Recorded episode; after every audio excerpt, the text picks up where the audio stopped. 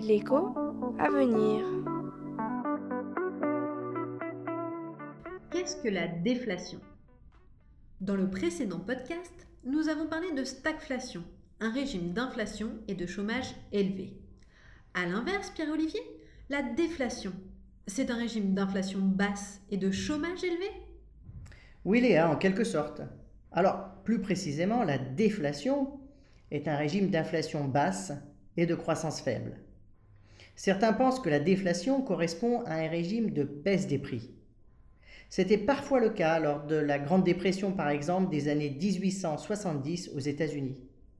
Et dans ce cas, comme c'est moins cher demain, les ménages, par exemple, diffèrent leurs achats, amplifiant le choc négatif sur l'économie aujourd'hui. Mais depuis la généralisation de la monnaie papier, on observe rarement de baisse généralisée des prix. Dans ce cas, Pierre-Olivier, pourquoi parle-t-on de déflation?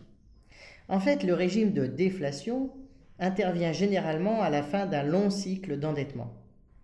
L'éclatement d'une bulle sur le prix des actifs peut conduire à un effondrement de la valeur de ces actifs par rapport aux dettes dans l'économie.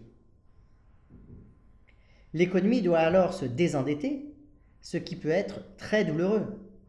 Cela nécessite pour les ménages, les entreprises ou l'État de couper dans les dépenses et dans tous les cas, l'économie souffre et l'inflation baisse fortement à cause de la baisse de la demande. C'est pour cela qu'on parle de déflation par la dette.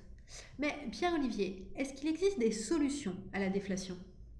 Eh bien Léa, il faut bien comprendre que dès le départ, le problème vient d'une accumulation excessive de dettes par rapport à des prix des actifs immobiliers ou financiers déconnectés de la réalité. Il y a donc un prix à payer pour cet ajustement.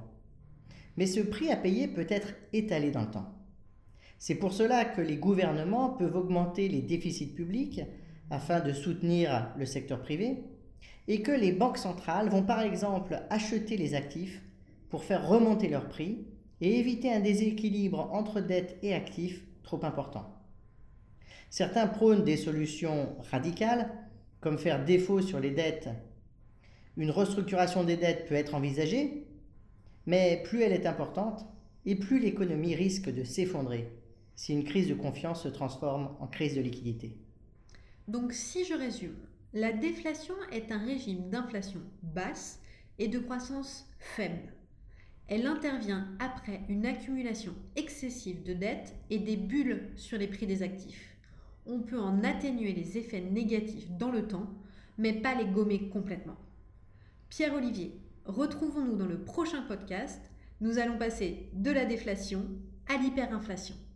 Avec plaisir, Léa.